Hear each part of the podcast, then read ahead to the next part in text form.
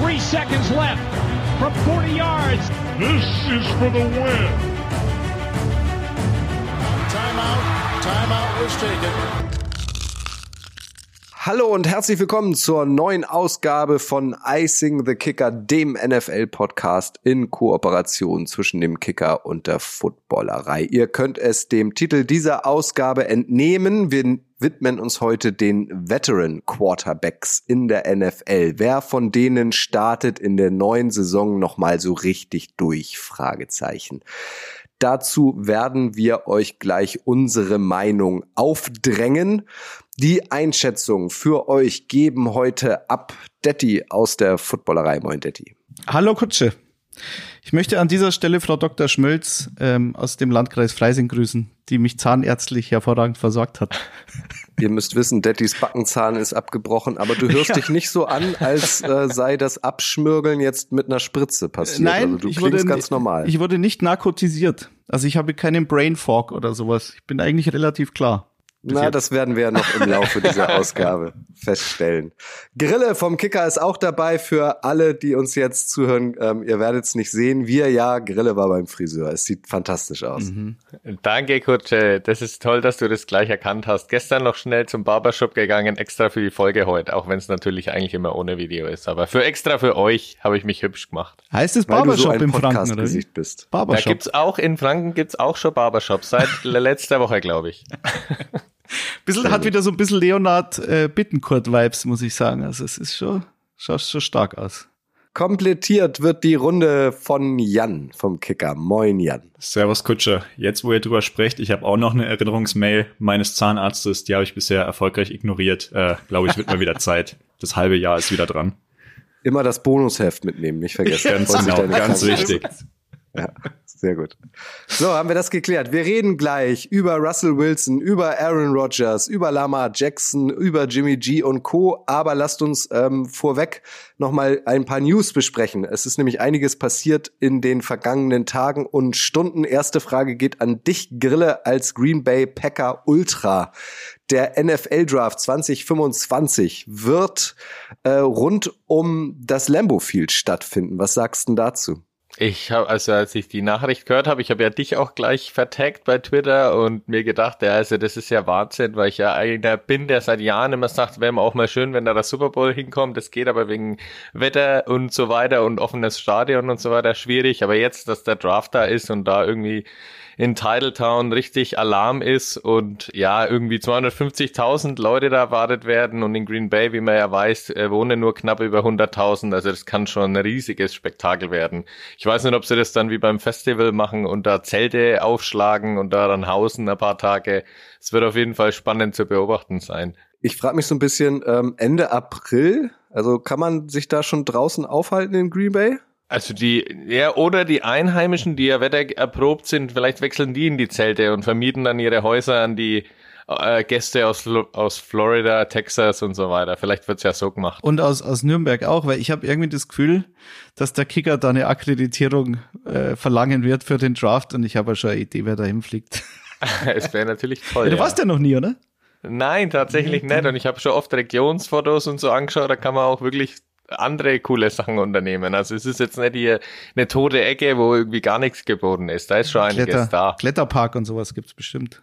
Gut, die nächste News, die im Zuge dessen auch rauskam, äh, Frage an dich, Detti, und Frage an dich, Jan, ihr als äh, Seahawks Ultra. Der Super Bowl 2026 wird bei der Konkurrenz stattfinden, bei der Division-Konkurrenz, nämlich bei den San Francisco 49ers. Wie schmeckt euch das denn? Mm, ich kann damit leben. also da, ich weiß, ich habe, das ist auch eher so ein Gefühl, äh, dass die, die, also viele Super Bowls immer in Florida eben stattfinden. Also gerade Miami zum 18. Mal und die in Tampa zum 20. Mal und so. So ist es wahrscheinlich gar nicht, aber bei mir kommt es immer so an. Deswegen bin ich da immer offen, äh, dass mal woanders stattfindet. New Orleans ist auch immer sehr beliebt. Also völlig in Ordnung. Ich glaube, war, er war da schon mal in San Francisco? Ich glaube schon, ja. oder? Es war ja. äh, Super Bowl 50 genau und das Spiel genau, ist nicht genau. so in Erinnerung geblieben. Die äh, Broncos haben die Panthers geschlagen damals, das letzte Spiel von Peyton Manning und vielleicht ähm, wird Super Bowl 60 ein bisschen spektakulärer als vor zehn Jahren. Von daher, ich kann damit auch leben, müssen wir halt zweimal hin in der Saison. Mein Gott. ja, Sehr ja. gut, so will ich euch hören. Äh, ihr wisst, es gibt auch noch Thomas äh, vom Kicker, der auch regelmäßig hier äh, zu Gast oder hier dabei ist im Podcast. Ein bisschen schade, dass er heute nicht da ist, weil seine Atlanta Falcons haben sich jetzt ähm, auch Marketingrechte für den deutschsprachigen Markt gesichert. Das fünfte Team. Grille. Was hältst du denn davon?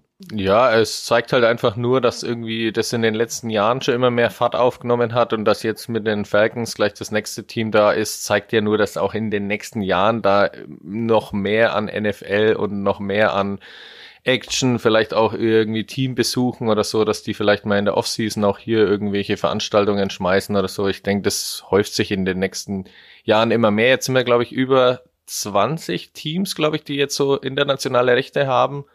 Also, wenn dann die Packers irgendwann auch noch einsteigen, das dürften die letzten der 32 dann sein. Das sind ja immer die traditionell, die ganz, ganz hinten dran bei sowas immer dabei sind. Packers nehmen Aber bestimmt ja. die Schweiz. Macht ja Sinn mit Käse und so. Ja, ja, ja. Ja, ja und äh, ich glaube, nee, die, die, Saints, die Saints haben ja Frankreich äh, sich ausgewählt. Das war, also Atlanta war nicht das einzige Team dass da so eine Region äh, marketingmäßig sich ausgesucht hat und dann auch bewilligt wurde. Ja, also Atlanta ist keine Überraschung, allein schon durch Mercedes als Namensgeber des Stadions. Äh, ja, wieso nicht? Bijan dann 2025 in Deutschland, würde ich mal vermuten. Carolina, Carolina fehlt ja noch dann im nächsten Jahr und ähm, Genau, dann dürfte man Atlanta auch abhaken, dass die in ist Deutschland ja sogar ein Division-Duell, also vielleicht sehen wir es ja auch schon 2024. Ja, ich glaube, die wollen den Teams dann immer die Heimspiele geben, deswegen denke ich, die beiden Teams könnten, sollten wir ja nächstes Jahr sehen. Gehe schwer davon aus. Gut, eine Sache hätte ich noch, die ich auch noch mit euch besprechen wollen würde. Ähm, äh, Owner-Meeting war gerade und ähm, da wurde über das Geflexe gesprochen. Geflexe in Bezug auf das Thursday Night Game. Und äh, da kam jetzt raus, äh, dass die Eigentümer der NFL ähm, äh, sich zukünftig zumindest teilweise nach den Wünschen des Fernsehens, sprich des Rechteinhabers Amazon Prime, richten wollen. Bedeutet, in den Wochen 13 bis 17 kann ähm, Amazon bei der NFL beantragen, zwei Spiele von Sonntag auf Donnerstag zu verlegen und somit äh, live zu übertragen und im Gegenzug würde das ursprünglich für Donnerstag angedachte Spiel dann am Sonntag stattfinden. Was ist der Hintergrund? Es sollen, also Amazon möchte natürlich bessere, coolere, spannendere Spiele zeigen und äh, ab Woche 13 haben sie dann quasi ein Mitspracherecht. Ist das der richtige Weg, Detti, deiner Meinung nach? Ja, das, äh, das ist letztlich egal, was, was man dann als Fan drüber denkt. Das betrifft uns ja nicht äh, wirklich, sondern also wir sind ja dann froh, wenn es äh, am Ende der Saison spannende Spiele gibt, wo es dann um die Playoff-Plätze geht, dann kann das auch Donnerstag passieren. Das ist den deutschen Fan ja letztlich egal. Aber für die Fans vor Ort in den USA ist es halt eigentlich eine Katastrophe, weil wenn du da sehr viel Geld ausgibst, um als Fan zu einem Auswärtsspiel zu reisen, mit deiner Familie äh, Hotels buchst, Flüge buchst und dann ein paar Wochen vorher heißt, nee, äh, das ist nicht Sonntag, sondern es ist jetzt Donnerstag. Das heißt, du kannst auch noch zwei Urlaubstage einreichen, die in Amerika ja nicht so äh, massig vorhanden sind wie bei uns. Also für einen Fan ist es furchtbar. Ich glaube, Jerry Jones hat gesagt, äh, ich weiß nicht, wie er auf die Zahl kommt, aber so sieben Prozent der NFL-Fans in, in den USA wären ja äh, erst im Stadion gewesen in ihrem Leben, also nur unter zehn Prozent der Fans würden Spiele besuchen, was natürlich Quatsch ist, vermute ich. Also, aber ist egal. Es ist das Geld regiert und Amazon sagt an und so wird's gemacht. Ganz einfach. Also aus ganz neutraler Sicht, wie der ja schon angekündigt hat, war es ja zum Beispiel letztes Jahr oder auch in den letzten Jahren immer mal offensichtlich, dass so gerade mittendrin gegen Ende irgendwie donnerstags dann wirklich oft aus neutraler Sicht schwache Spiele da am Start waren. Ich denke da nur an die Denver Broncos oder so, die da ein paar Mal in der Reihe waren, wo man sich gedacht hat, boah, nicht schon wieder. Also aus der Sicht ist es natürlich nur richtig, dass man da einfach, oder natürlich auch aus Amazons Sicht nur verständlich, dass sie da auch was anders übertragen wollen, als jetzt das XY-Team, das da vielleicht angesetzt ist, aber dann im, im Verlauf der neuen Saison bis dahin überhaupt gar keine Rolle mehr spielt oder überhaupt gar keinen attraktiven Football darbieten kann. Also und letztlich muss man es ja so zusammenfassen. Also die Auswärtsfans in dem Sinn, wie man es bei uns äh, aus dem Fußball kennt, gibt's ja in den USA deutlich weniger, weil natürlich die Strecken auch ganz andere sind. Und ähm, das sind jetzt die einzigen, die es wirklich schwer trifft, äh, dass du halt einfach nicht nicht gut planen kannst am Ende der Saison, wenn du dein Team auswärts begleiten willst. Aber also gut, im, im Gesamtbild ist das der NFL dann herzlich egal. Das ist halt einfach so. Ja, und ihr habt es ja gesagt, also wir als deutsche Fans aus der Entfernung dürfen uns, glaube ich, nicht beschweren, weil äh, die Thursday Night Games dann tatsächlich aufgewertet werden, höchstwahrscheinlich, und wir da richtige Knallerspiele sehen, ähm, in denen es dann auch äh, um die Playoffs höchstwahrscheinlich geht. Welche alten Hasen starten noch mal richtig durch? Da sind wir bei den Quarterbacks und wir wollen natürlich anfangen mit Aaron Rodgers. Führt er die Jets zum Schotter? Ich spiele den Ball jetzt extra nicht zu Grille als äh, früherer Aaron Rodgers und Packers Anhänger, sondern zu dir, Jan. Was hast du denn so für ein Gefühl? Ähm, ich habe so ein bisschen das Gefühl, es gibt zwei Möglichkeiten. Entweder funktioniert es richtig gut oder es geht richtig in die Hose. So ein Mittelding kann ich mir irgendwie schwer vorstellen. Wie geht es dir? Ich nehme deinen Ball gerne auf. Ich hatte die Jets ja in unserer letzten Folge bei den Gewinnerteams mit dabei ähm, und habe da Aaron Rodgers als Hauptgrund genannt. Die Jets haben ihm alles zurechtgelegt.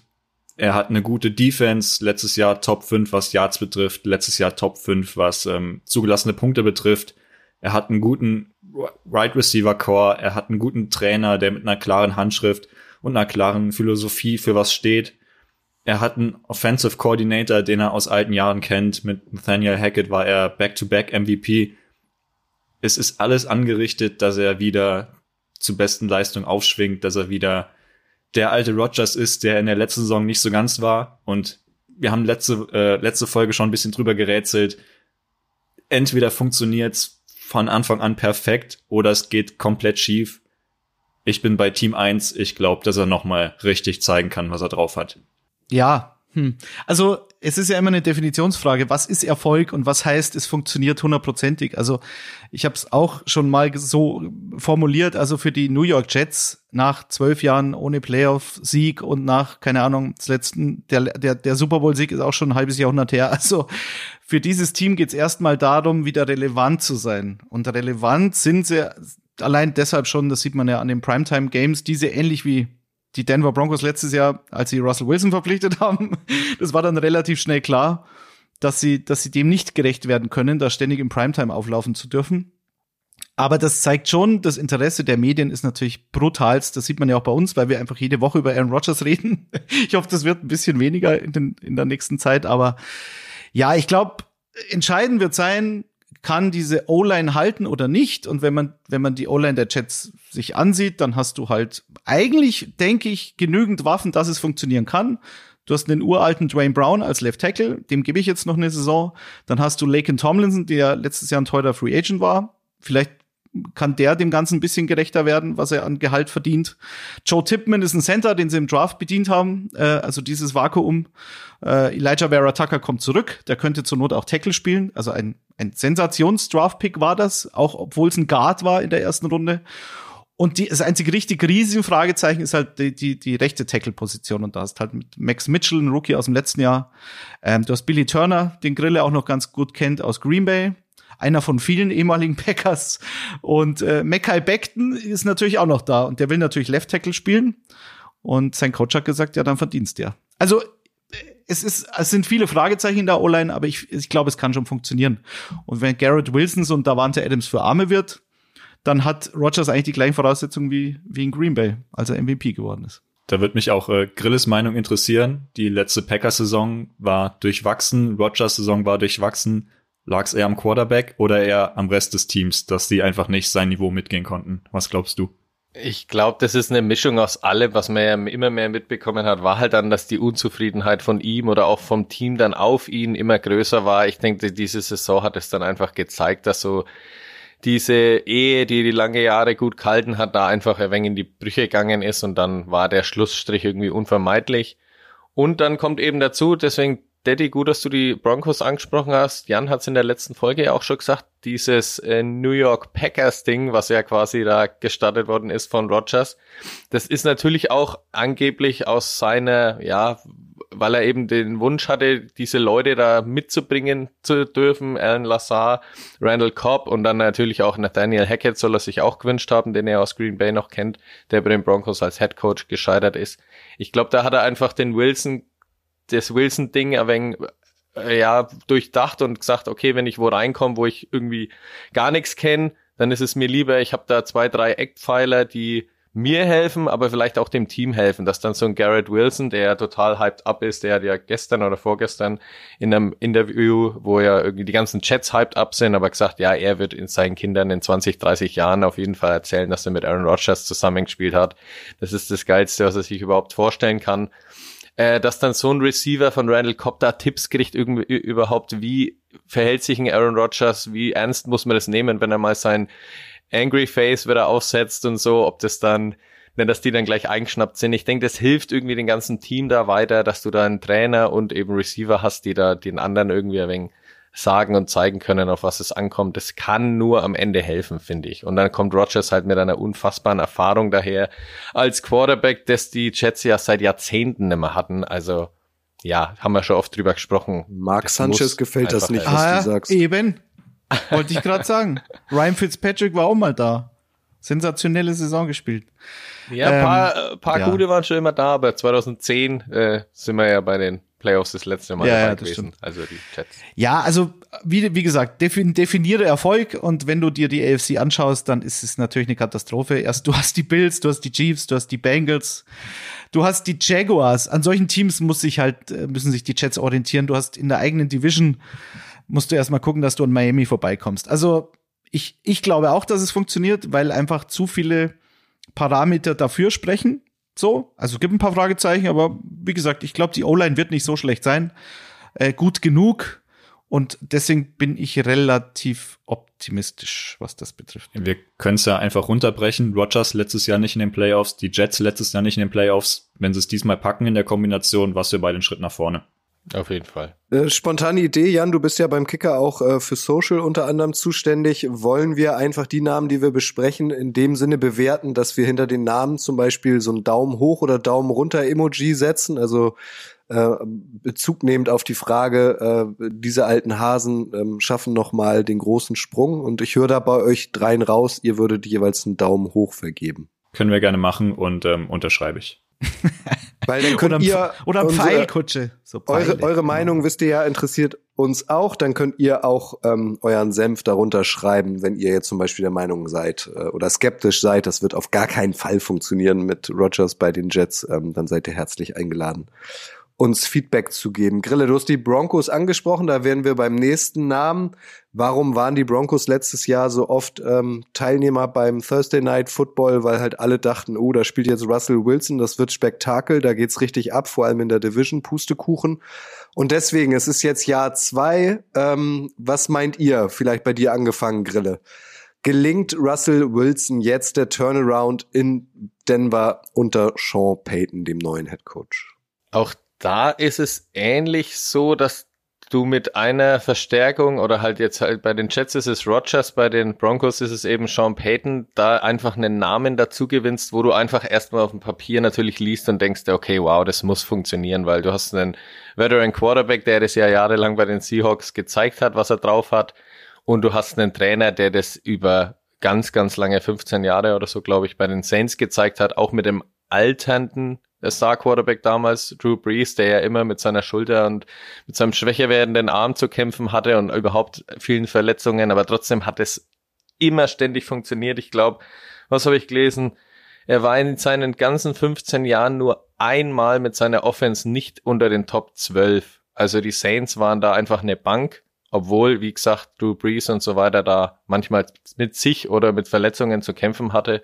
Von dem her, Sean Payton bringt da einfach so viel mit rein, von dem Russell Wilson und das Team, äh, das ja gut aufgestellt ist, gute Receiver hat, hat's ja letztes Jahr eben auch gehabt. Das hat halt mit Nathaniel Hackett einfach nicht geklappt, aber ich glaube, Sean Payton, der bringt da einfach so viel Erfahrung mit und kann sich das jetzt hier in der ganzen Offseason und im Training und so weiter zurechtlegen, dass das für alle Seiten halt auch passt. Und wenn es vielleicht am Anfang erstmal ohne Spektakel äh, funktionieren. Aber ich denke mal, das muss und wird auf jeden Fall schon mal besser ausschauen als letztes Jahr, weil das war ja teilweise ja, das kann's gar nicht mehr unterbieten. Das kannst du da nicht anbieten.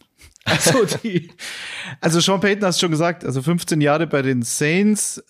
In diesen 15 Jahren hatte Drew Brees, der ja zum, die letzten Jahre zumindest, also wirklich was sein, was seine Wurfkraft äh, und Wurfstärke anbetrifft, relativ äh, beschränkt war, hat er äh, zwölfmal über 4000 Yards gepasst und fünfmal über 5000 Yards gepasst. Also selbst wenn du so dich durch übers Feld dink und dankst und und relativ viel vom Kurzspa Kurzpassspiel äh, lebst und das der Ansatz sein sollte, was ich mir bei Wilson nicht vorstellen kann, weil das hat er noch nie gespielt.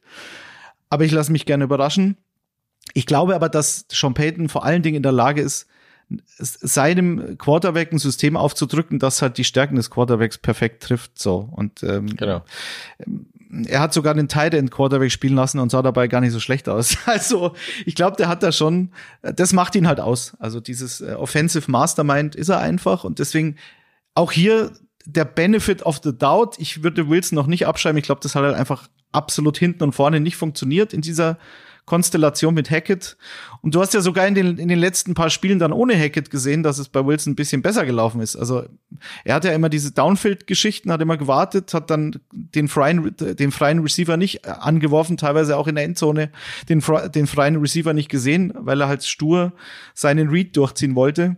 Und ähm, das hat sich dann in den letzten Spielen zum Positiven geändert. Und wenn du jetzt aber noch Sean Payton mit dazu bringst als Faktor, dann kann ich mir nicht vorstellen, dass du nicht zumindest eine signifikante Verbesserung zum letzten Jahr siehst, oder? Jan, das ist doch fast nicht vorstellbar. Also ich glaube, Sean Payton ist schlau genug, um diesen Let Russ Cook, diese Catchphrase ähm, nicht mitzugehen. Ja. Das ist schön für die Fans, schön für die Medien. Aber ich glaube, wie ihr gesagt habt, er wird genau das System und das Playset für ihn raussuchen, dass Wilson wieder stark aussieht. Wenn man sich die letzten fünf Jahre von Breeze unter Payton anschaut, er ist den Ball schneller losgeworden, er war weniger unter Pressure, er hat weniger Sacks kassiert. Das sind genau die Punkte, die jetzt Wilson wieder braucht, um wieder zur Sicherheit zurückzukommen. Was ich auch einen wichtigen Faktor finde, dass Peyton vielleicht ein bisschen die mediale Aufmerksamkeit von Wilson wegnehmen kann. Peyton wird auch immer kontrovers diskutiert, stellt sich auf vor die Mikrofone, hat kein Problem damit, ähm, selber mal den Kopf hinzuhalten. Und ich glaube, das könnte Wilson auch noch mal zu Altersstärke zurückführen glaube, auch ein bisschen abgedroschen, aber die Saison, der Saisonstart wird sehr wichtig. Sie haben äh, von den ersten acht Spielen haben sie fünf daheim. Das kann ein Vorteil werden, das kann ein Segen werden. Wenn es aber nicht läuft am Anfang, kann das natürlich auch schnell zum Fluch werden. Also letzte Saison hatten wir auch die ersten Pfiffe in Denver. Ich bin ehrlicher, äh, ehrlicherweise noch ein bisschen skeptisch, ob Wilson diese Katastrophensaison mit diversen Negativrekorden ähm, einfach so abschütteln kann. Also ich würde da tendenziell eher den Daumen runter geben, dass er die Saison mhm. nicht einfach wieder aufblüht und der alte ist. Ich habe da noch ein paar Restzweifel. Also viel Zeit hat er nicht. Also der Faden ist relativ kurz, äh, was die Fanbase betrifft. Allerdings ist die Erwartungshaltung halt auch deutlich geringer als letztes Jahr. Das darf man auch nicht unterschätzen. Also wenn Wilson einigermaßen kompetent aussieht zu Beginn der Saison, dann dann, dann sind die, die, die Broncos-Fans relativ schnell auch sehr erleichtert, glaube ich, weil sie wissen ganz genau, was sie an Draftpicks, also die Franchise für Sean Payton und Wilson ausgegeben hat. Wenn, wenn du auch nur den Glimmer hast, dass es äh, funktionieren kann zu Beginn der Saison, dann reicht das, dann sind die Fans auch sehr schnell zufrieden. Wäre jetzt, wäre jetzt eher mein Ansatz. Also klar sind, werden sie kritisch sein und wenn es nicht klappt, dann ist Wilson relativ bald Geschichte, obwohl sich das die Franchise nicht, nicht leisten kann, oder Grille? Das, den Vertrag kannst, wirst du nicht mehr los. Das ist eine Katastrophe. Kaum. Ich habe vorgestern nochmal da was Interessantes drüber gesehen, eben, dass halt auch Sean Payton so quasi auch ein wenig hart mit ins Gericht geht und er auch in Interviews schon so gesagt hat, ja, das war hard film to watch, also das sich Ganze von letztem Jahr anzuschauen war heftig und er muss eben auch quasi in Verbindung mit den Managern bei den Broncos irgendwie angeblich gibt's halt quasi so, wenn das jetzt ein Jahr nicht funktioniert, dann könnte man dieses ganze Projekt auch nächstes Jahr in den Eimer treten, auch wenn es natürlich, der, wie du sagst, sauteuer trotzdem wird. Aber da wäre so ein Punkt, wo man sagt, okay, wenn sie der Meinung sind, dass das gar nicht mehr zu retten ist und man eben eine Katastrophensaison nochmal abschmeißt, dann, dass man da vielleicht äh, reintritt. Also vielleicht zum Abschluss der, der Russell Wilson-Thematik. Sollte es nicht klappen und die, die Broncos, dem Broncos bleibt dann nichts anderes übrig, als Wilson zu entlassen. weil traden wird kein Mensch für ihn bei dem Vertrag, dann könnten sie es 2024 machen. Dieser Post-June First Cut, ähm, also na, nach dem 1. Juni wird er dann meistens ein bisschen günstiger. Aber selbst dann hättest du über 35 Millionen Dead Cap, also Cap Space mit 35 Millionen belastet, ohne dass Wilson Teil deines Kaders ist. Und für 2025 wären es sogar knapp 50 Millionen. Also wie man es dreht und wendet, es muss funktionieren. Fertig. Ja. Das, das ist einfach so. Also und ja. du hast aber alle voraus und du hast aber alle Voraussetzungen dafür, nur um die kurz zu nennen. Du hast mit Jerry Judy, Cortland Sutton und Tim Patrick da auch noch immer gute Leute dahinter. Du hast eine leicht verbesserte O-Line. Also äh, mit, mit Sean Payton, der das, wie gesagt, habe ich ja schon angedeutet, vielleicht am Anfang ein wenig sicherer machen wird und da irgendwie Wilson auch vielleicht zugute kommt und ihm vielleicht ein wenig einbläut, hey, mach jetzt seine mach jetzt deine Magic Plays irgendwie nicht, sondern hör einfach auf mich und mach's mal so, wie es ich dir sag, dann kann das schon gut starten, gerade mit den fünf Heimspielen am Anfang, wenn das da irgendwie gut anläuft und die da mal wegen Momentum gainen, wie man so sagt, dann Wer ja sagt kann das schon wenn besser. die Erwänger Momentum gainen. Genau so. Sagt man in Hamburg auch das. andauernd. Also das ist ja. hier schon fester Sprachgebrauch. Jan, du hast gesagt, oder du hast den Daumen runter gezeigt. Du bleibst dabei? Ja. Detti, Grille?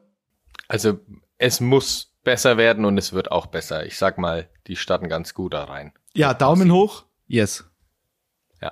Es ist alternativlos. Daumen, ja. Es muss, es geht gar nicht anders. Ist, ist so. Gut, Daddy, dann mach du doch mal weiter. Es geht um den Quarterback der Seattle Seahawks. Auch der war Thema in der letzten Ausgabe äh, von Icing the Kicker. Da hast du die Seahawks zu Recht als äh, Gewinner bezeichnet.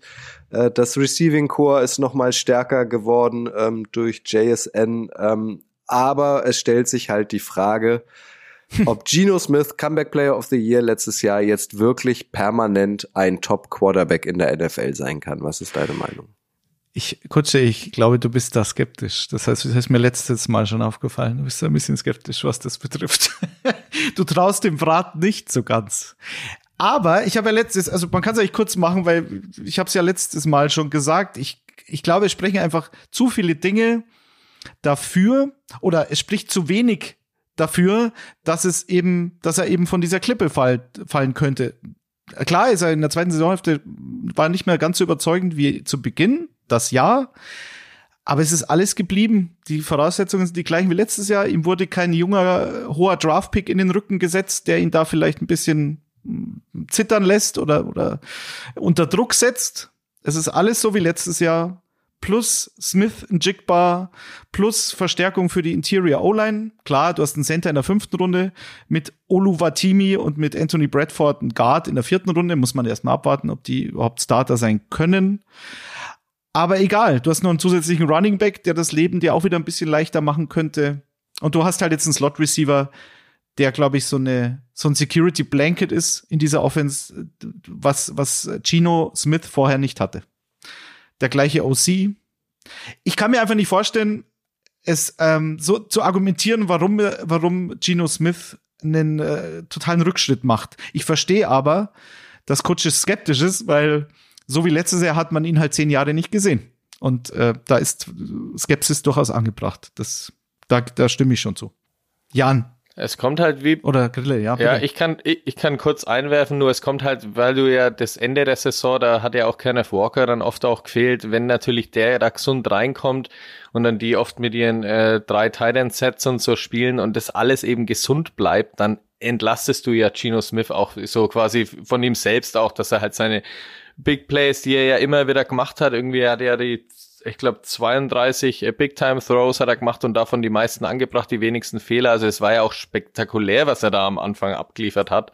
Und da hat eben das Team mm, alles geboten quasi, also um, um, um ihn auch zu entlasten. Und wenn dann Kenneth Walker da eben gut in die Saison reinkommt mit dem zusätzlichen äh, Running Back, was du machen kannst, dann ist das Team einfach wirklich auch flexibel und kann dann halt auch mal sagen, okay, jetzt hier, jetzt führen wir gerade, jetzt machen wir eher mal hier unsere drei Tight Ends und die blocken alles weg und Kenneth kann mal ein wenig übernehmen und dann streust mal wieder einen geilen Pass ein.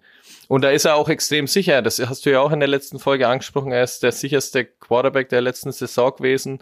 Also, ich also kann die, mir auch die, nicht vorstellen. die, die Completion, Percentage genau. war die höchste mit fast Genau. 70 Prozent. Das ist schon massiv, ja. Und da kann ich auch mir nicht vorstellen, dass das auf einmal runtersackt und dann auf einmal ex in extrem vielen Turnover mündet. Ich meine, dafür ist er auch gar nicht der Spieler, der dann auf einmal sagt, okay, ich gehe jetzt total ins Risiko. Das wird auch Pete Carroll gar Dafür nicht gaint er auch zu wenig, oder? Dafür gaint er dann zu wenig. ja, also wenn da alles gesund bleibt und so, dann ist es wirklich hier gerade noch mit äh, Smith und Chigba, den wir ja Bechle und ich auch gern bei den Packers gehabt hätten. Also das sehe ich schon auch im Wide Receiver Core, da kann er in nach links, rechts schauen, da findet er immer irgendwelche Leute, wo Und er in auch die Mitte. kann. Das ist das Entscheidende. Jetzt kann er in die Mitte Ja. in der VR schauen. Und weil, wenn du es Ja. gesagt hast, diese zwei Titans-Sets, diese, also diese Formation mit zwei Titans, ähm, die hast du halt davor, oder die hast du deswegen so, die zweithöchste Rate in der Liga, hinter Baltimore übrigens. Kleiner Sp- Spoiler, zu denen kommen wir vielleicht auch noch. Und das hast du natürlich, weil du gar keinen dritten guten Receiver hattest. Du hast halt Marquise Goodwin gehabt. Und die Eskridge, der ständig verletzt ist. Also du musstest fast so spielen. Jetzt bin ich gespannt, Jan, wie sie es äh, in der Saison dann angehen. Bin ich auch sehr gespannt. Vielleicht noch ein Wort zur letzten Saison. Er hat eine komplette gute Saison gespielt und deshalb weigere ich mich auch, das als Zwischenhoch oder Ausreißer oder sonst was zu bezeichnen. Er hat eine sehr gute Saison gespielt, er ist in einem guten Alter, sie haben sich schnell auf einen neuen Vertrag geeinigt. Ähm, Das Vertrauen ist von beiden Seiten da. Von daher bin ich komplett bei euch. Mir fehlen die Gegenargumente, wieso jetzt der große Einbruch plötzlich kommen sollte. Auch das Saison aus. Sie haben sich eine Halbzeit sehr teuer bei den 49ers verkauft, sind mit einer Führung in die Halbzeit gegangen. Dann als gesamtes Team konnten sie hinten raus nicht mehr ganz dagegenhalten, aber ist jetzt auch nicht so, als würde das irgendwie eine Delle hinterlassen. Es war eine erfolgreiche Saison mit den Playoffs, hat keiner gerechnet. Von daher fehlen mir auch ähm, die Argumente, wieso Gino jetzt plötzlich das Werfen verlernen sollte. Naja, letztlich ist es ja so ein bisschen so, Detti hat es ja angedeutet, also äh, das, was Geno Smith da letztes Jahr gemacht hat und was er jetzt voraussichtlich auch in den kommenden Jahren machen wird, gibt's ja so in der NFL sehr selten. Der hat ja durchaus auch früher bei den Jets eine lange Chance bekommen. Und es wäre jetzt so ein bisschen so, als würde Carson Wentz jetzt die nächsten fünf Jahre, sagen wir mal, verschwinden und dann ist er plötzlich der Franchise-Quarterback, weiß ich nicht, der Chargers oder so. Das kennt man, finde ich, aus der NFL gar nicht. Also, dass tatsächlich jemand dann nochmal so eine Chance bekommt und sie dann auch nutzt. Also nennt mir vergleichbare Beispiele. Mhm. Ja, ja, das stimmt, das stimmt natürlich schon.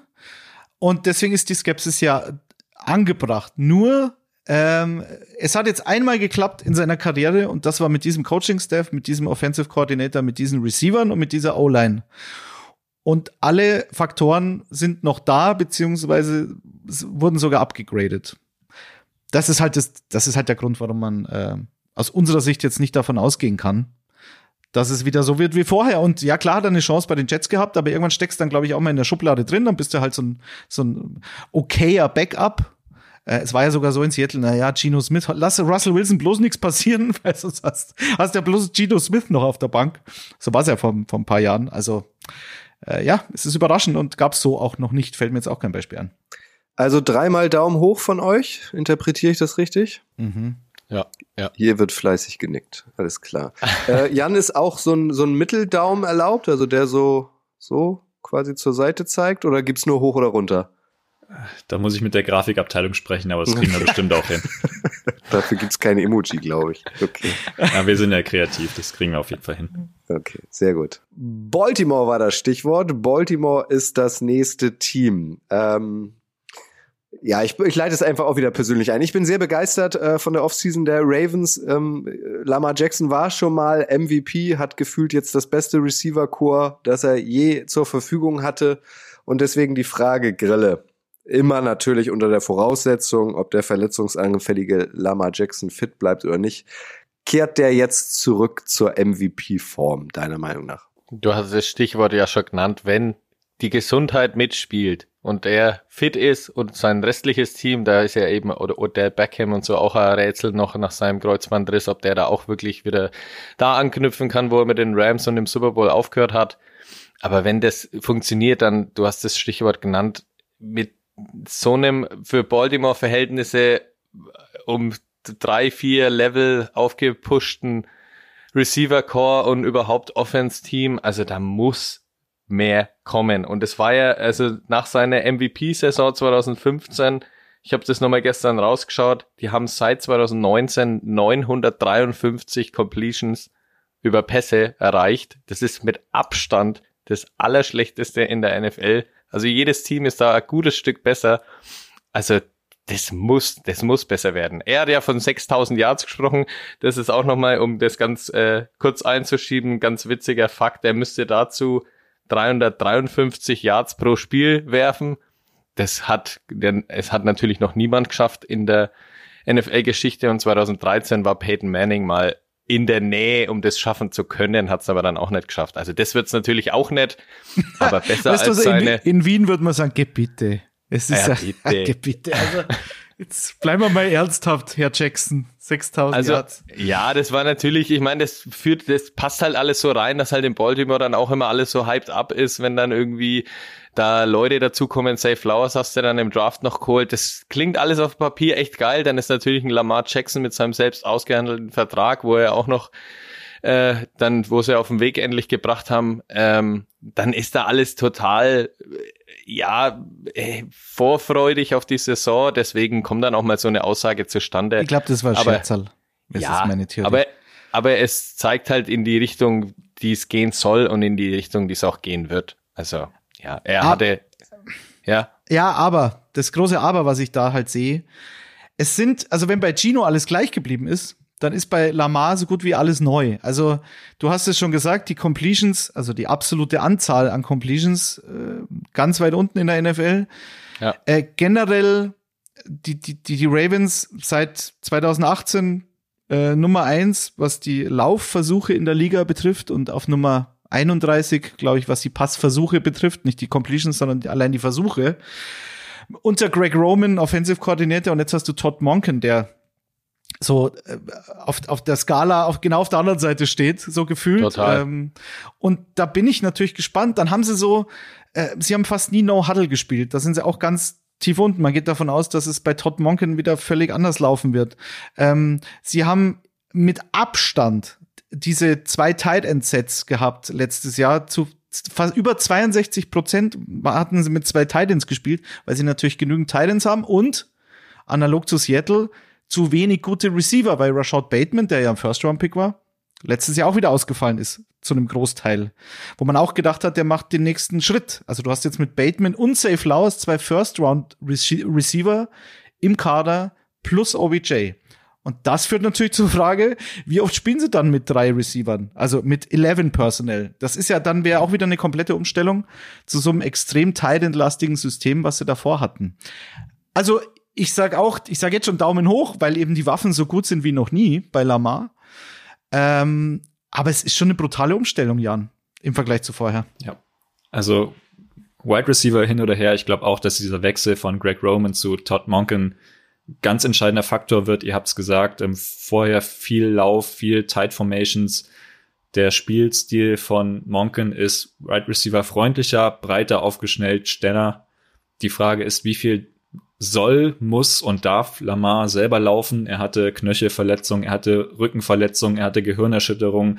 Jetzt war er mit dem hinteren Kreuzband zum Saisonende raus. Wie viel Risiko will er selber noch gehen und wie viel Risiko darf er noch gehen? Ich glaube, man darf ihm seiner Stärke nicht ganz berauben. Er soll weiter auch laufen, weil er natürlich, wenn er einmal in Fahrt kommt und die ersten Yards überbrückt hat, eine absolute Waffe ist.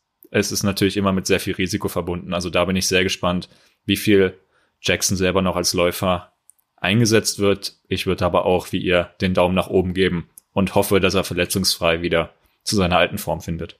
Übrigens wie also, der, der Grille auch. Also da sagt man ähnlich beim Fußball, wenn der Grille mal ins Laufen kommt, dann kannst du ihn immer halten von der Sechser-Position, zentral defensiv, wenn er da mal aufzieht.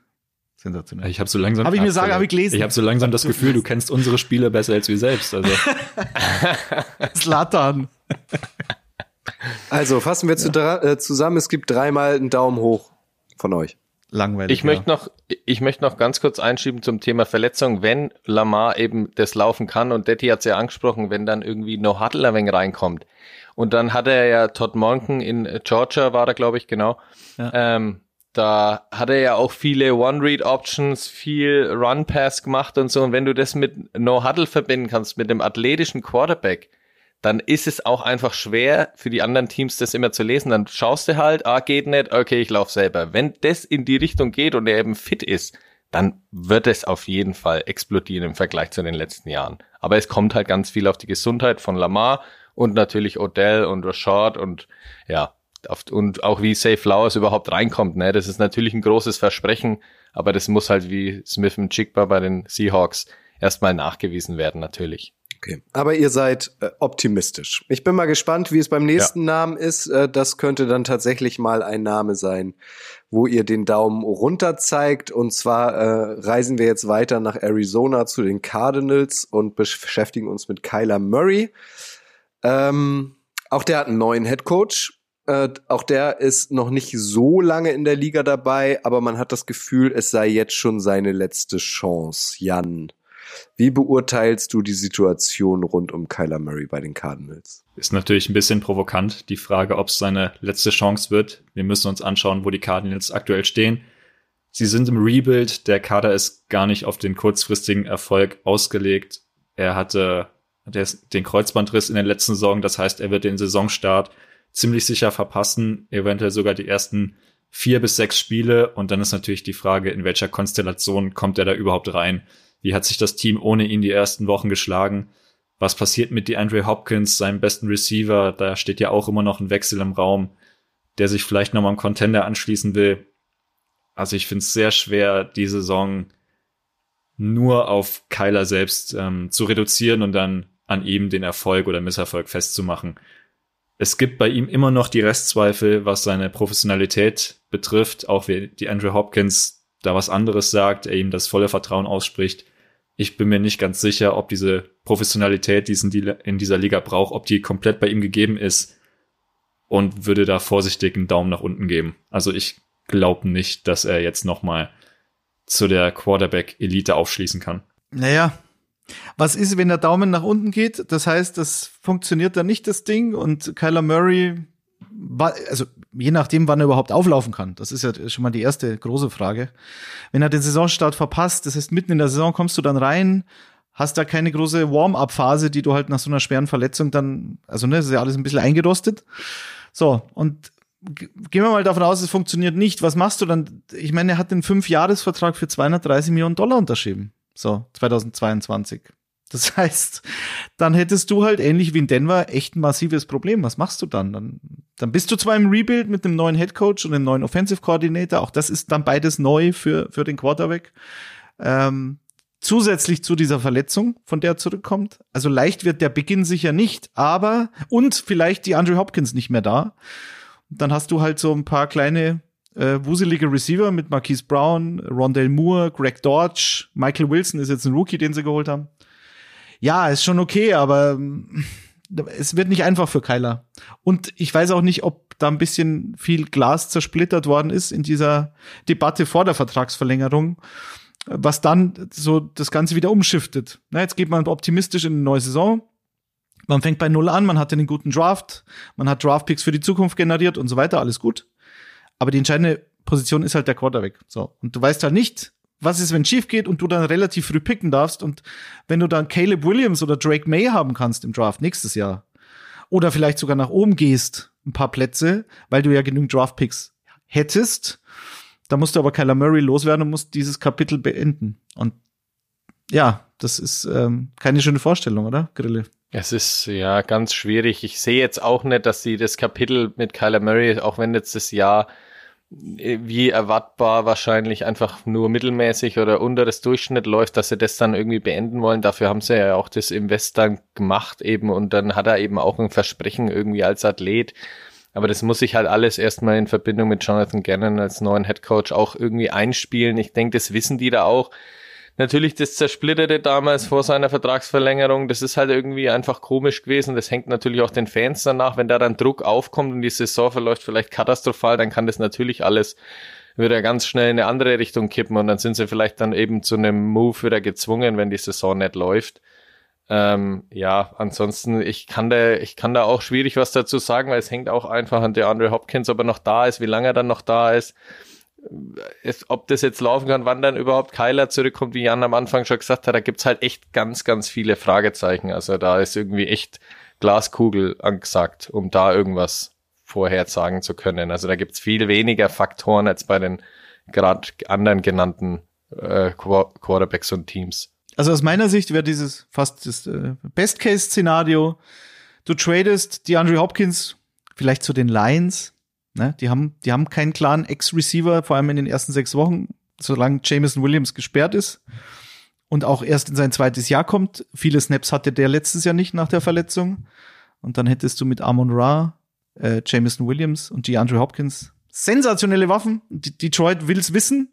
Also ich glaube, die wären schon interessiert für einen Second Rounder oder so. Ich weiß nicht, ob sie den Cap Space haben, um, um dieses Gehalt von DeAndre Hopkins zu zahlen, aber den abzugeben, eine Saison, die nicht so gut läuft, vielleicht ein Quarterback nie die Team zu finden, wo du, wo du Kyler Murray hintraden kannst und dann holst du dir eben nächstes Jahr im Draft mit fünf Picks jetzt schon in den ersten drei Runden. Wenn du die Andrew Hopkins veräußerst, wären es noch mal mehr. Also, und dann fängst du wirklich bei Null an mit einem neuen Quarterback nächstes Jahr. Im zweiten Jahr deines neuen Headcoaches. Also, okay, aber wir werden sehen, was passiert. Daumen hoch oder runter? Ja, muss ich leider runter. Also, meine Prognose spricht dann für Daumen runter. Ich bin auch bei Daumen runter. Ja, wir sind uns einig. Okay, das erste Mal, dass es auch äh, drei Daumen runter gibt. Ich bin gespannt, ähm, wie es aussieht beim nächsten Namen. Jetzt äh, reiten wir weiter nach Las Vegas. Da ist Jimmy G, der Griffelo, Jimmy Garoppolo jetzt Starting Quarterback. Höchstwahrscheinlich. Hat natürlich mit Devonta Adams auch ein Dank, eine dankbare Anspielstation. Frischzellenkur zwischen Jimmy G und Devonta Daddy? Fragezeichen. Ja, ich habe mir mal den Kader so angeschaut und was sie so gemacht haben äh, jetzt in der, in der Offseason. Also so pessimistisch bin ich gar nicht bei den Raiders. Und äh, jetzt ist, also die erste Frage ist ja, ist Jimmy G ein Upgrade oder ein Downgrade im Vergleich zu Derek Carr? Ja, ich würde so sagen ex equo. Also viel nehmen die sich jetzt mal nicht. Wenn sie jetzt, wenn sie gut sind, dann passt das schon. Also Derek Carr vor zwei Jahren zum Beispiel war ja völlig in Ordnung. Letztes Jahr dann nicht mehr so. Und deswegen hat man sich dann auch getrennt. Aber Jimmy G, ich meine, hat die 49ers in den Super Bowl geführt. Es lag jetzt nicht an ihm, aber er hat, er hat, das ist Fakt, fertig so. Und wenn, wenn Jimmy G in einem guten Offensivsystem mit guten Receivern spielt und die hat er jetzt, also Davante Adams ist sowieso über jeden Zweifel erhaben. Jacoby Myers haben sie aus dem aus New England geholt und Hunter Renfro sollte wieder bei 100 Prozent sein. Der ist ja letztes Jahr auch für, zum, zum Großteil der Saison ausgefallen. Jetzt gerade Jacoby Myers und Renfro, das könnte zu Jimmy G halt perfekt passen. Wenn du dann über Kurzpassspiel, sichere Bälle, da waren der Adams kannst du sowieso immer anwerfen, auch wenn es eine Triple Coverage ist. Also die Big Plays machst du mit Adams und den Ball bewegst du mit Jacoby Myers und, und Renfro. Also das kann schon passen. Dazu hast du mit Austin Hooper, der war nie das Geld wert, was ihm, was ihm Cleveland, glaube ich, damals gezahlt hat, aber absolut soliden Titan und Michael Meyer. Ich bin, ich muss mir echt immer zusammenreißen, dass ich nicht Michael Myers sage, weil ich einfach ja. Grille auch zu oft Halloween gesehen habe. Also, und Josh Jacobs haben sie auch gehalten. Den besten Running Back des letzten Jahres, statistisch gesehen. Also, ich bin da eigentlich ganz zuversichtlich. Wird schon wieder ein Daumen nach oben. Und Josh McDaniels kennt er ja schon, das System aus, aus New England. Also sollte passen. Ja, also äh, da zu dem Thema Philip Dorset haben es, glaube ich, auch noch geholt. Ja, okay. Äh, also ja, naja, ich meine, das ist trotzdem nur der nächste, den halt Josh McDaniels auch kennt. Also dieses System, da kennen sich viele Leute aus New England-Zeiten. Und äh, dann ist halt, ich, ich sehe auch, dass Derek Carr und Jimmy Garoppolo vielleicht eine Schublade von Quarterbacks sind, trotzdem bringen sie halt einfach was anderes. Also ein Derek Carr hat halt mehr Spektakel vielleicht drauf, aber ein Jimmy G ist halt einfach, und wenn du dann seine Statistiken anschaust, der hat halt 40 Siege, 17 Niederlagen nur in seinen Regular Seasons und halt ziemlich wenige Fehler in Anführungszeichen. Natürlich an blöden Stellen macht er dann manchmal die Fehler, wenn es halt irgendwie gerade drauf ankommt aber äh, da kriegst halt einfach Sicherheit rein und wenn das System drumherum passt, dann hast du da einfach, sag ich mal, weniger Sorgen als äh, mit Derek Carr, wo du ja immer weißt, okay, was kriege ich heute für einen Derek Carr? Das aber ich halt finde auch so der, also vor zwei Jahren wurde der mir viel zu kritisch gesehen. Der hat eine super Saison gespielt. Hat vorletzt, auch, ja. vorletztes Jahr. Also aber wenn ich jetzt halt so die letzten Jahre oder halt die ganzen, die Karrieren von beiden als Gesamtvergleich, dann weiß ich halt immer bei Derek Carr weniger, welchen Derek Carr ich bekomme, wenn ich bei Jimmy Garoppolo halt mhm. halt vielleicht so im Gefühl habe, okay, für den ganz großen Wurf reicht's auch nicht, aber für ziemlich sichere Siege und ziemlich sicheres Quarterback-Play und so, da wird mir halt auch Jimmy G immer viel zu schlecht geredet. Das haben wir ja auch schon oft diskutiert hier in der Sendung. Ähm, deswegen in Verbindung mit einer Offense, die hast du ja schon genannt, Daddy, da gibt's einfach gute, gute Leute dann äh, Josh McDaniels, der sich ja auch dann äh, ja zu steigern hat natürlich, aber dessen denke ich mal auch machen wird, dann kann das schon auf jeden Fall hier Freude in Las Vegas machen. Die Division ist ja brutal, das ja. ist klar. Detti hat schon gesagt, Daumen hoch. Und ihr beiden, Jan, Grille? Ich bin auch bei Daumen hoch. Ich, ich, wenn halt, ich kann wieder noch Verletzungsthema zieht sich auch durch die Sendung. Er hat bei San Francisco insgesamt 30 Spiele verpasst mit mhm. Verletzungen. Das ist natürlich auch ein großes Thema bei Jimmy G. Aber wenn er gesund bleibt und eben mit den Leuten, die er zur Verfügung hat, auf jeden Fall Daumen hoch. Auch wenn auch Fragezeichen natürlich existieren. Bei mir wäre es natürlich, ähm, oder ausnahmsweise der Daumen zur Seite. Ähm, hm. Ach, der geht ja auch. vielleicht gar nicht. Wenn sofern er möglich ist. Also ich glaube, wir werden den Jimmy G aus den letzten Jahren sehen, im positiven wie im negativen Sinne. Ihr habt es gesagt, man weiß genau, was man bei ihm bekommt und was man bei ihm nicht bekommt. Es wird spannend zu sehen, wie viel diese Yards after Catch bei 49ers in der Leistung ein bisschen kaschiert haben. Ähm, ob das die Raiders genauso fortsetzen können mit den kurzen Pässen, mit Myers, mit Renfro. Ich glaube, dass er ein guter, guter Quarterback ist, je nach Ansprüchen, die man an ihm stellt. Ähm, ob jetzt die Raiders in ihrer schweren Division direkt zum Contender werden, würde ich mal Fragezeichen dahinter setzen. Aber ich glaube, dass es ein leichtes Upgrade zu Derek Carr wird und deshalb würde ich einen neutralen Daumen mit Tendenz nach oben geben. Was für ein geiler Satz. Ich bin überzeugt, dass Jimmy G ein guter Quarterback ist, je nachdem, äh, was man von ihm erwartet. Nathan Peterman ist übrigens auch ein super Quarterback, wenn man erwartet, äh, dass er keine guten Spiele macht. So. Vielleicht ein bisschen unglücklich äh, ausgedrückt, aber ich denke, ihr wisst, was ich ja. meine. Ja, wissen wir. Und, und wir haben ganz nett noch, kann man ja auch noch sagen, Jimmy G kann ja in Zukunft auch wieder vielleicht ein wenig mehr mit äh, Tom Brady zusammen äh, über Spiele sprechen, weil Tom Brady ist ja jetzt als Anteilseigner oder so bei den Raiders eingestiegen und ist damit der 16. ehemalige New England Patriot, der jetzt bei den äh, Raiders aktiv oder halt in Managerrolle oder halt in äh, Anteilseignerrolle mitwirkt. Also das ist irgendwie auch ganz nett. Kutsche, äh, deine Wahrscheinlichkeit, du bist ja großer Fan des Boulevard, das wäre in dem Fall so. Ähm, Jimmy G reißt sich das Kreuzband. Die Raiders sind gar nicht so schlecht gestartet. Und Tom Brady wäre dann der erste Anteilseigner, der auf dem Platz steht. Für wie wahrscheinlich hältst du das? Ich glaube nicht. Ich halte es für sehr unwahrscheinlich. Ich glaube, wir werden Tom Brady nie wieder spielen sehen. Ich glaube, das war wirklich eine Business-Entscheidung. Ich glaube, er glaubt an die Stadt. Er ist großer Fan der Stadt. Der hat sich da ja auch schon beim Basketballteam eingekauft.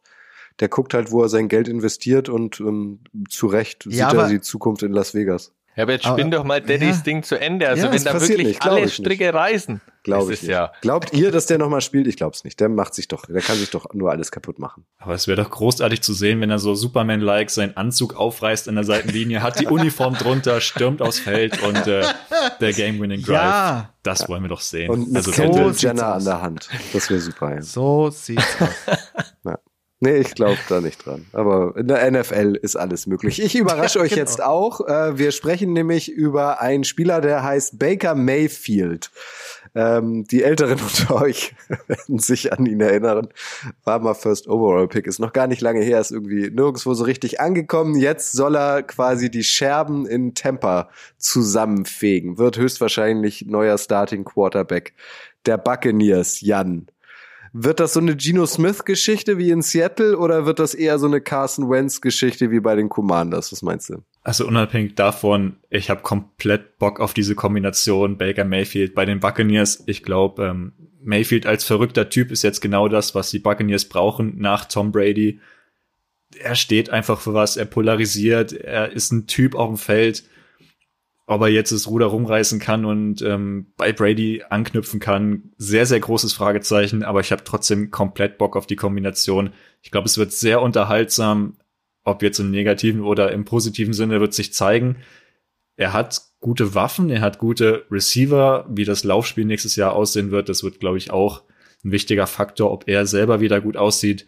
Aber ich bin sehr, sehr gespannt, ja, wie er sich schlagen wird ich glaube nicht, dass er äh, eine Gino-eske Saison hinlegen wird, weil er dafür auch zu viele Fehler gemacht hat in den letzten Jahren. Ich meine, er wurde zweimal bei den Panthers gebencht, das sagt auch so einiges aus.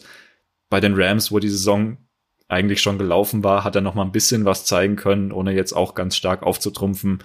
Also ich glaube, es war ein komplett verschenktes letztes Jahr bei ihm und jetzt wird sich zeigen, ob er nochmal an seine Browns-Zeit anknüpfen kann, wo er ja auch wirklich gute Phasen hatte, oder ob es quasi seine letzte Chance in der NFL wird. Ja, vor allem vor allem diese letzte Chance, also gerade die letzten Augenblicke der letzten Saison, damit hat er sich ja diesen Bucks-Job irgendwie erspielt. Also da hat er ja wirklich nochmal, also eigentlich war er ja schon abgeschrieben, mhm. dann haben den die Rams geholt und da hat er ja nochmal sich quasi diesen Job verdient und das ist ja irgendwie schon eine Leistung, deswegen muss er quasi, also wenn ich in seine Psyche reinblicken wollen würde, dann würde ich sagen, ja, das hast du dir jetzt verdient, das ist jetzt wirklich seine aller, allerletzte Chance.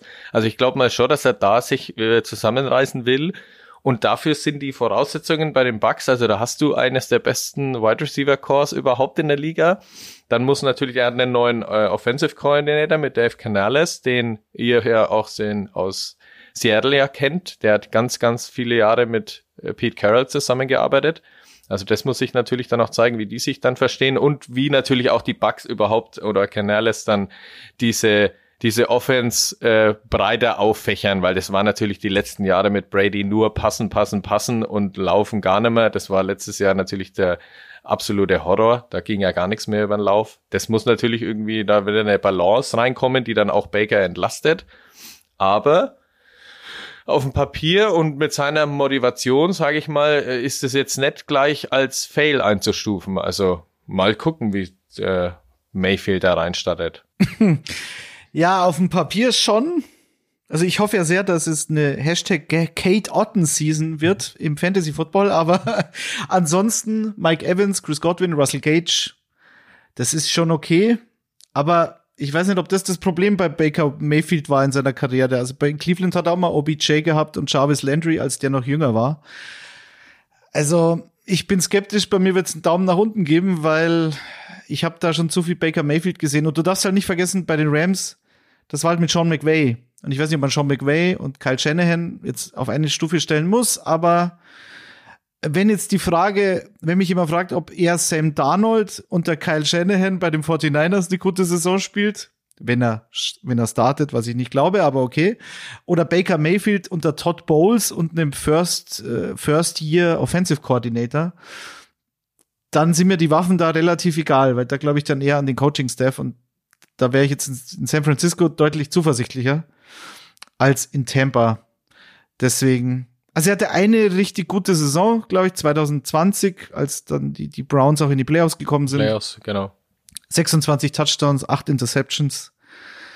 Aber gut, er ist halt dann trotzdem in Cleveland gegangen worden, obwohl er der First Overall Pick war. Also ich ich weiß nicht. Also die paar Spiele bei den Rams sind mir da zu wenig, um den Daumen nach oben zu schwingen. Ja, natürlich. Ich meine, ich bin jetzt auch nicht beim vollen Du bist Daumen doch Fan, da kannst du ja zugeben, bist ja Fanboy, ist ja in Ordnung. Der nee, Rob Gronkowski hat übrigens auch gesagt, dass er glaubt, dass Baker Mayfield die Bucks in die Playoffs führt. Hat der Gronk naja, gesagt. gut. Also ich wollte gerade dazu kommen, dass ich ja eher hier in dem Fall auch bei diesem mittleren Daumen gebe, den er ja noch bauen muss. ähm, aber ja, also gerade letztes Jahr, klar, du hast die Trainer genannt, das ist bei den Rams natürlich äh, höhere Stufe oder höher einzuschätzen als jetzt bei den Bucks. Dafür hatten halt die Rams auch kaum Waffen oder waren irgendwie eh schon ein totes Team und so weiter. Und da mhm. hat er schon, finde ich, gerade sein erstes Spiel bleibt halt in Erinnerung, als er da 48 Stunden im also nach 48 Stunden, wo er im Flieger gesessen war und das Playbook auswendig gelernt hat, da gleich das Spiel gewonnen hat. Das war natürlich sein ähm, größtes Spiel da bei den Rams, aber ansonsten war das schon okay. Und da hat er jetzt hat schon mehr Waffen zur Verfügung als bei den Rams damals. Also mal schauen. Ja. Also irgendwie, irgendwie spannend, finde ich. Ich finde Gronk und Grille, ihr macht beide Daumen hoch, es passt sogar zusammen. Gründeten einen Baker. Freunde sagen auch Grolle zu den beiden. ja, genau. Ähnliche Statur auch, die zwei. Definitiv. T-Shirt-Motiv, Hashtag Grolle. Weiß ich da was gemeint ist. Wir würden äh, die Veteran Quarterback Folge an dieser Stelle schließen, machen aber noch vielleicht sogar in der nächsten Folge von Icing the Kicker ähm, äh, werden wir uns noch mit den Rookie Quarterbacks beschäftigen. Klammer auf, auch die, die man noch dazu zählen kann, wie zum Beispiel Jordan Love bei den Packers Oh. oder was sich so bei den Commanders gerade ähm, ergibt. Ähm, ich würde sagen, ich weiß nicht, wir können schon festlegen, wollen wir das schon als Thema in zwei Wochen machen oder wollen wir ähm, uns das noch offen halten und für Überraschungen sorgen? Nee, würde es sicher anbieten, ist die, ist die Weiterentwicklung quasi zur heutigen Folge. Resurrection. Also wird es dann beim nächsten Mal höchstwahrscheinlich um die Texans gehen, um die Packers gehen, um die Commanders gehen, um die Falcons gehen und so weiter und so weiter. Und ähm, wir machen aber weiterhin.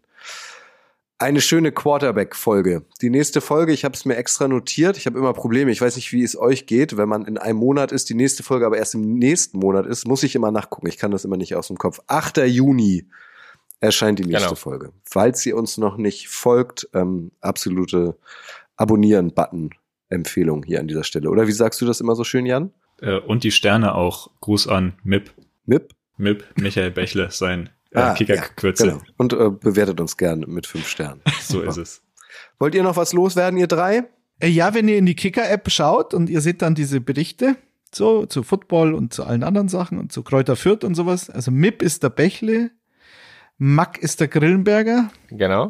der Jan ist Äh, JHM, aber ich tauche eher seltener auf, weil ich ja fast nur im Social Media Bereich unterwegs bin. korrekt. Ja, aber gerade gerade äh, könnt ihr euch schon mal vormerken für Jahresende, wenn dann die Darts WM wieder losgeht, da ist Jan als äh, Darts Profi der Kicker Redaktion auch textlich oft unterwegs. Das kann er auch noch.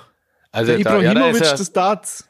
vor allem vor allem richtig stark auf die Doppel. Das muss man hier wirklich mal ernsthaft mit Ausrufezeichen vermerken. Jetzt, jetzt schweifen wir ab. Ellie Pelli. Heißt das so? Keine Ahnung, Ja, ne? wovon ihr Ja, spricht. genau. Gut, 180. Sehr gut.